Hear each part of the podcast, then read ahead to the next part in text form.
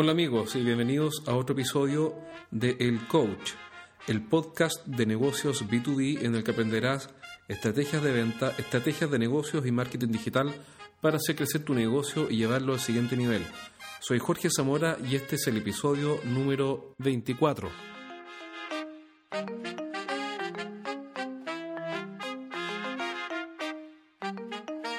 Hace unos días entrené un equipo de ventas en la introducción a la venta consultiva. En este audio vas a encontrar algunos extractos que seleccioné para que puedas sacar ideas, pero por sobre todo para que las puedas implementar en tu estrategia de ventas. Pero antes de partir tengo un importante mensaje para ti. ¿Necesitas mejorar tus ventas? Los gerentes de empresas B2B visitan estrategiasdeventa.com y sacan ideas prácticas para llevar su negocio al siguiente nivel. Estrategias y tácticas de venta, marketing industrial, productividad gerencial y mucho más. Descarga todo el material gratuito que tenemos para ti. Ingresa hoy a estrategiasdeventa.com, el sitio web que tus competidores no quieren que conozcas.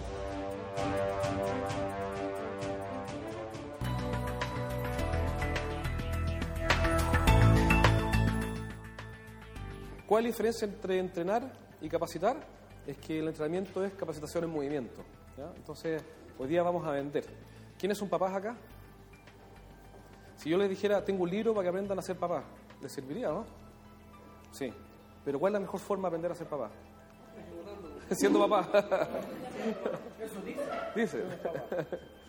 Entonces, eh, la idea es que hoy día nuestra, nuestra meta es hacer eh, la mitad de entrenamiento en capacitación y la mitad con ejercicio.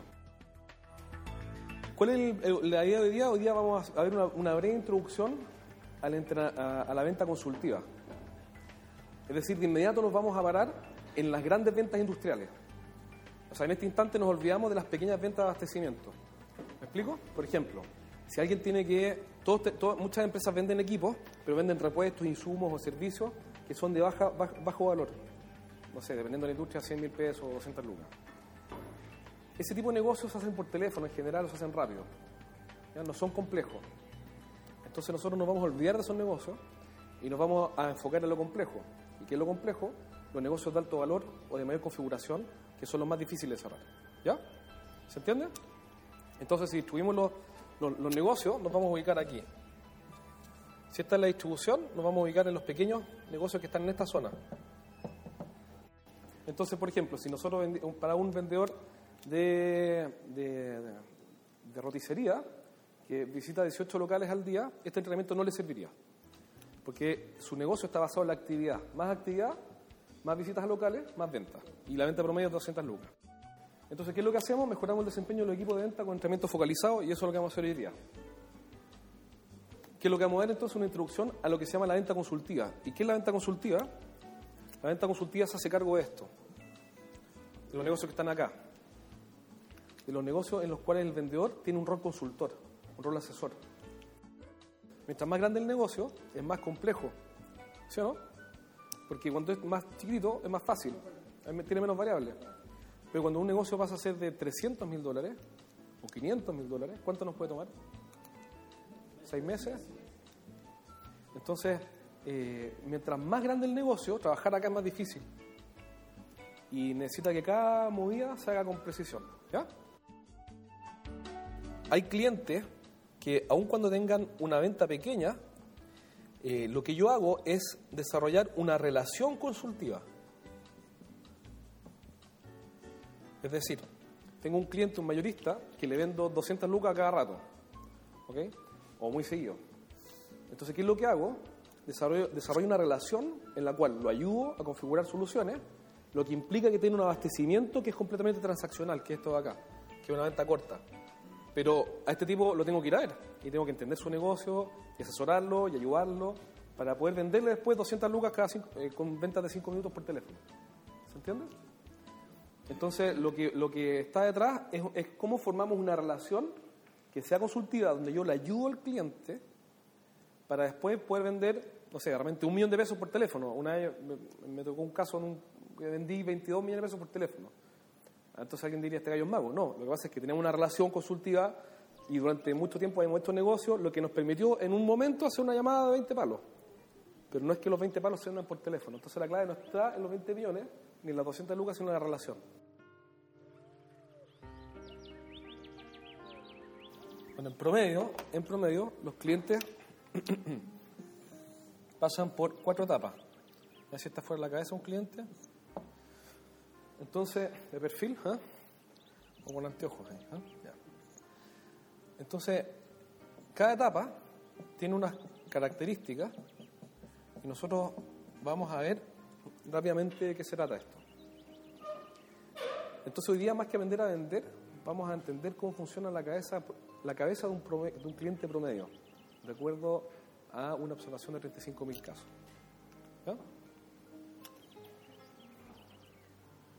Entonces, una de, las, características que estas etapas psicológicas se tienden a dar en forma secuencial y se repiten en la mayoría de los clientes. Eh, y cuando yo les comente cómo son estas etapas, eh, se van a dar cuenta que ustedes ya las han visto. Y vamos a ver qué nos conviene hacer en cada una. Entonces, dame un segundo, voy a tener aquí un segundo, mira. La primera etapa en la que el cliente entra es lo que se llama el reconocimiento de necesidades.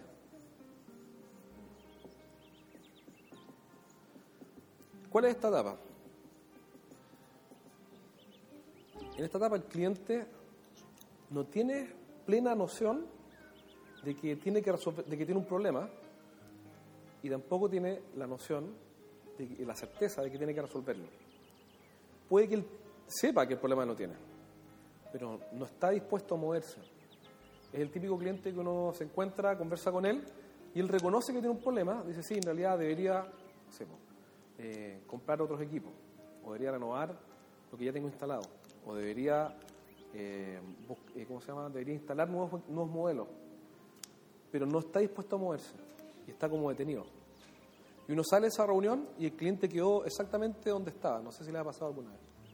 Y, tú tratás de convencerlo y le decís, sí, pero te convendría comprar nuevos productos, este nuevo modelo, o tratar con esto, y el cliente no, no se mueve. ¿Les ha pasado?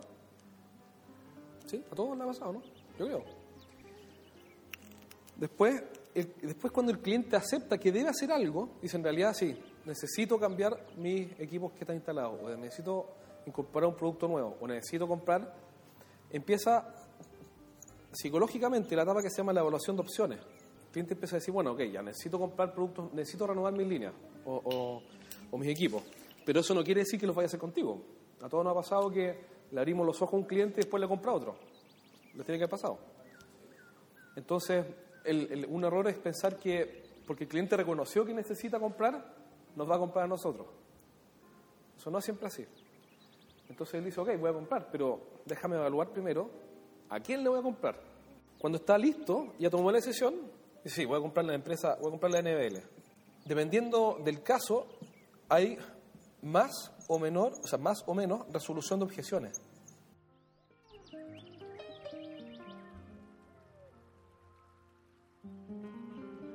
Cuando él va a comprar, dice, pero ¿y qué pasa si NBL no tiene inventario? ¿O qué pasa? O llegó la competencia y me dijo que NBL estaba quebrado. ¿Los han quebrado alguna de los competidores, no? Como que todas las empresas, los competidores dicen que están quebrados, ¿qué? Entonces me dijo el competidor que estaban quebrados. Y si le compro, capaz que no me instalen o no tengan soporte. O me dijo un amigo que tenían mal servicio técnico. Entonces si le compro, no me van a dar soporte. O quizá eh, les compro y no me despachen si están quebrados. Y aparecen los temores finales que están en la cabeza del cliente. Y cuando el cliente las resuelve, estos temores, entonces recién compra en esta frontera, no antes. Entonces, ¿qué es lo que tenemos que hacer? Entender por dónde está pasando para poder eh, comportarnos de la manera correcta en cada una de las etapas. Después viene la implementación, donde dice, bueno, le compré este equipo nuevo, eh, entonces me imagino, o este proyecto nuevo, me imagino que estará listo mañana, pues si compro hoy día, mañana deben estar instalando y funcionando pasado mañana. Entonces él espera al máximo a cambio del mínimo. ¿Y, y qué es lo que pasa acá? En general las, las implementaciones uno las prepara operacionalmente, pero no las preparamos psicológicamente. ¿Qué quiere decir eso? Que el cliente pasa también por etapas en la implementación y pasa por temores. ¿Por qué? Porque él ya compró, mandó la orden de compra, están instalando y eh, él está expuesto, la empresa lo está mirando. Y si algo falla, van a decir, claro, pues si fue Jaime el que compró. pues".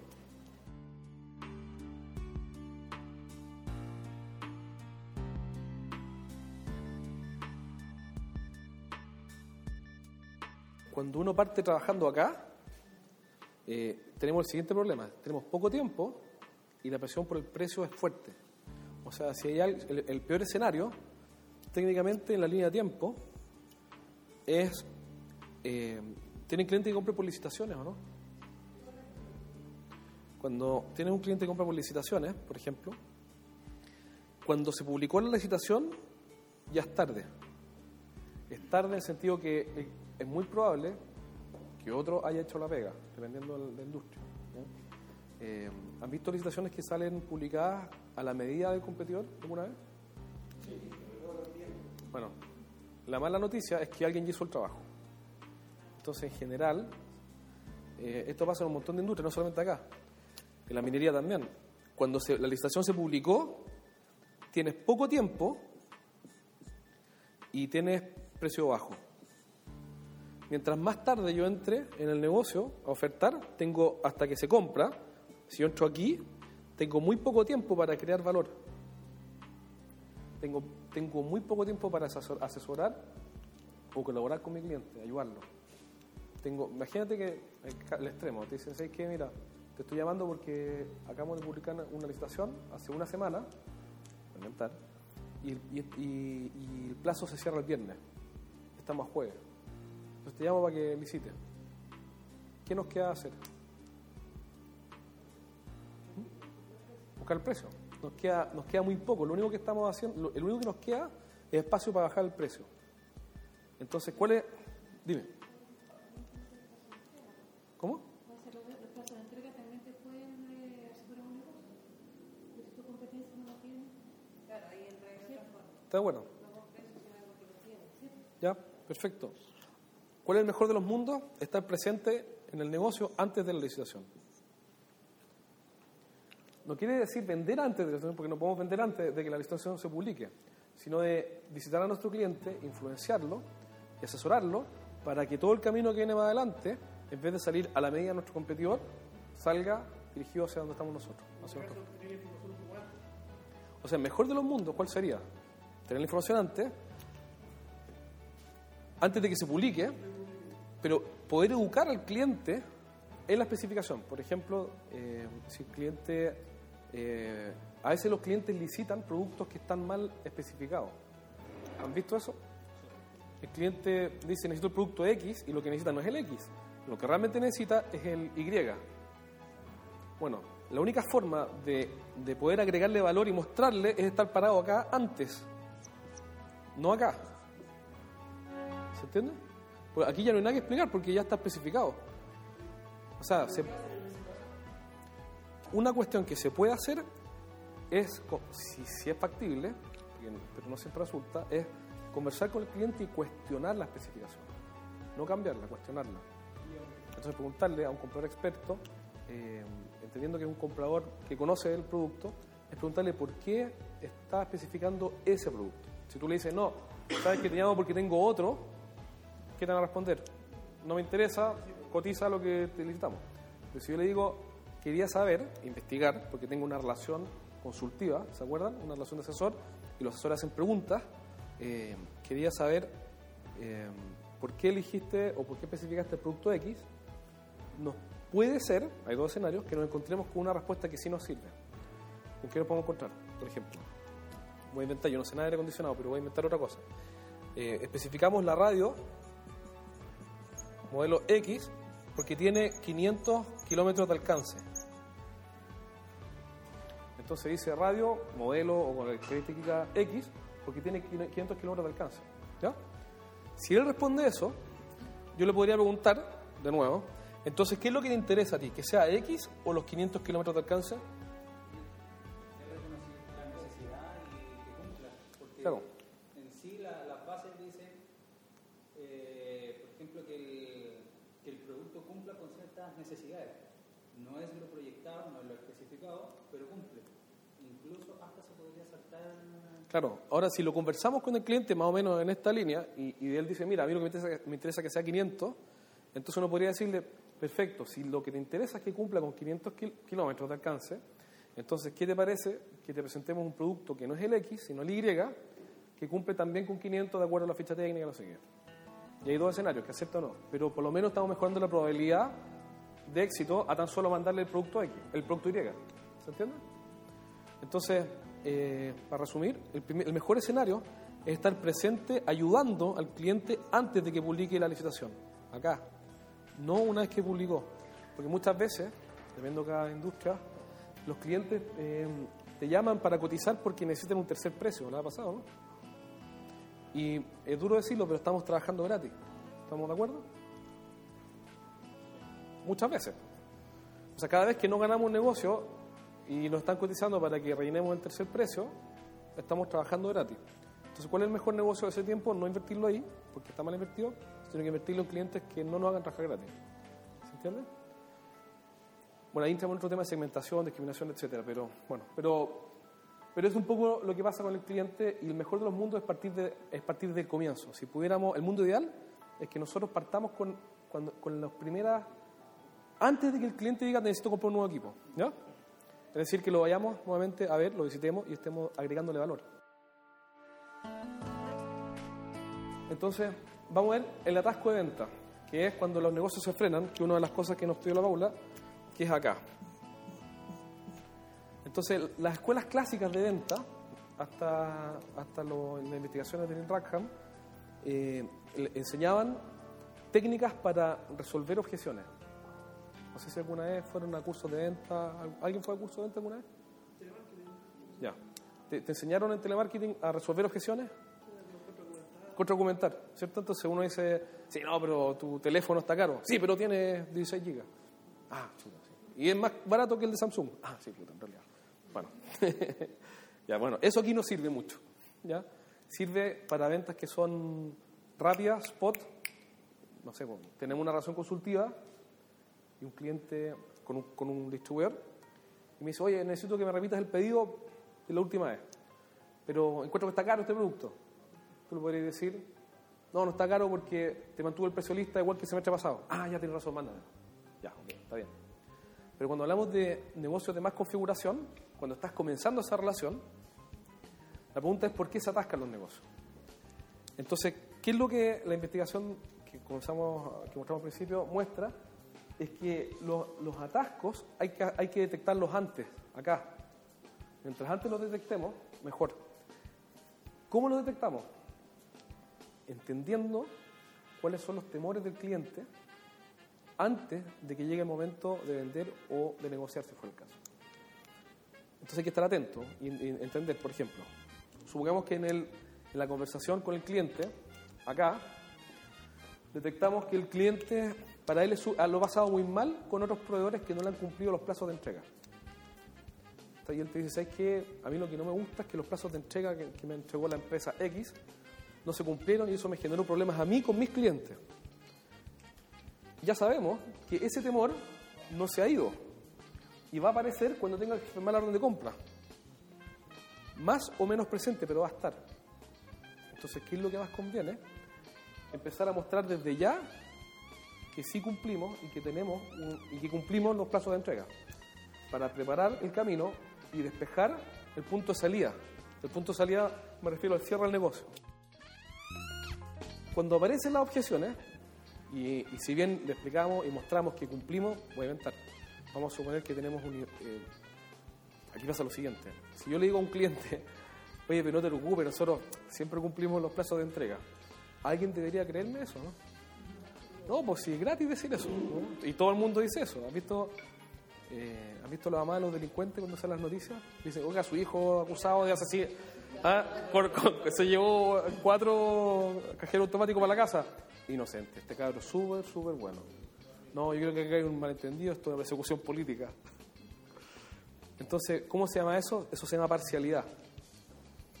Y como somos parciales, porque el, hijo es nuestro, lo encontramos bonito, pero es feo, y es lerdo, pero lo encontramos genio, y un delincuente lo encontramos honesto, nadie nos cree. Entonces, hay varias formas de resolver eso. ¿ya? Hoy no las podemos ver, pero una forma es preguntar al cliente cómo podrías estar tranquilo eh, de comprar con nosotros, o qué te dejaría tranquilo respecto a los plazos de entrega. ¿Con qué nos podemos encontrar? Con que el cliente diga, ¿sabes qué? Yo me quedaría tranquilo si ustedes, no sé, me mandaron un correo donde se comprometen a cumplir esto, o si no cumplen, los penalizamos de tal manera. Entonces ya tenemos la solución, pero él la da, no yo.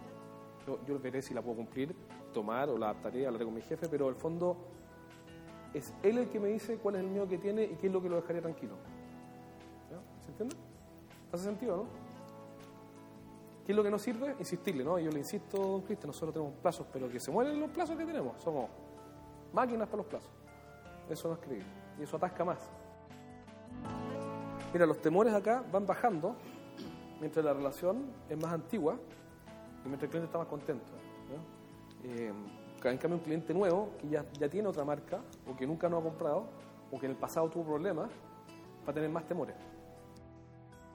Entonces, la cabeza de los clientes, dado que estamos estudiando la psicología de los clientes, funciona así, como un iceberg. Entonces, ¿por qué como un iceberg? Jaime. Porque la problemática está más allá de lo que se Exactamente. Si el problema del iceberg no es lo que se ve. ¿Cuál el problema- el problema del iceberg? Lo que no se ve. El Titanic se hundió no por lo que se veía del iceberg, sino que por lo que había abajo. Entonces la cabeza de los clientes funciona igual. Al final del camino, cuando tenemos que cerrar el negocio, eh, vemos la parte de arriba nomás. Entonces, ¿qué cosas aparecen? A ver si les suena. Aparecen frases como no tenía un minuto para... ¿Ah? ¿Cómo? ¿Qué me vendió? Exactamente. Uy, no tenía un segundo. Estaba súper ocupadito. No, no podía revisar tu propuesta. ¿Qué pasa? Suena, ¿no? Estaba lleno de pega, weón. Como si, como si nadie más tuviera pega. ¿Ah? Entonces este live, y aquí que escuchamos, estaba súper ocupado, weón. pero voy a ver lo tuyo, de verdad, si lo tengo súper presente, si yo creo que aquí el viernes cerramos el negocio. Pero el viernes del 2013 fue, weón. y se pasan los años. ¿Qué habrá sido ese cliente? ¿Sí o no?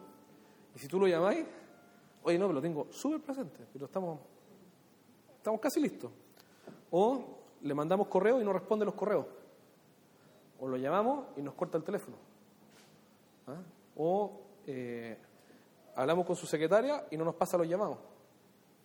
O habláis con él y te dice, mira, no te puedo recibir esta semana, pero llámame la próxima. O llámame la próxima, llámame la otra. llámame la otra. Llámame, pero ahora sí que sí, la próxima. Pero que te juro que he estado con una feria porque siempre hay algo. ¿no? Entonces, ¿eso qué nos dice? Nos dice que el cliente tiene... Acá está el problema y no lo vemos. Está acá. Es, no confío en ti, pero no te puedo decir en la cara, oye, ¿sabes que no confío en ti? O, ¿sabes qué? Eh, creo que no van a cumplir, no cumplirán. O, ¿sabes qué? Eh, no sé si los equipos son buenos. O, ¿sabes qué? No sé si mi cliente, no sé si me van a cumplir los plazos. O, no sé si es que el precio está caro. Cuando tengo preocupaciones de precio, a veces el cliente dice, ¿sabes qué? El precio es alto, pero en realidad no es que el precio él lo perciba alto, sino que tiene miedo, hay algo que no le cuadra. Porque es más fácil decirle a alguien, eh, ¿sabes qué? Lo encuentro un poco caro, a decirle, no confío en ti. Es más fácil decir, encuentro que el precio es alto, a decirte, la verdad es que no sé, no sé si es caro o barato porque no tengo idea que estoy comprando porque nunca me he dado el trabajo de investigar y aprender sobre tu producto. Es difícil que alguien diga eso. Entonces, ¿qué es lo que es más fácil, más cómodo? No, no, mira, encuentro un poco caro. ¿Ok? Entonces hay que ver si es que la objeción de precio es real, porque hay un, hay un precio que no somos capaces de explicar, porque nuestro producto, nuestro producto es exactamente igual al otro, el servicio es exactamente igual y todo es igual y esto no se entiende, o el precio está acá, es una objeción que aparece como precio, pero es otra cosa. Si te pareció que este podcast fue útil para ti, compártelo en redes sociales y déjanos un review, un comentario en iTunes. Eso nos ayudará a que lleguemos cada vez más a más gente y podamos ayudar a un montón de gerentes más. Un abrazo, soy Jorge Zamora y espero tenerte pronto por acá. Y lo olvidaba, recuerda visitar estrategiasdeventa.com. Nos vemos allá.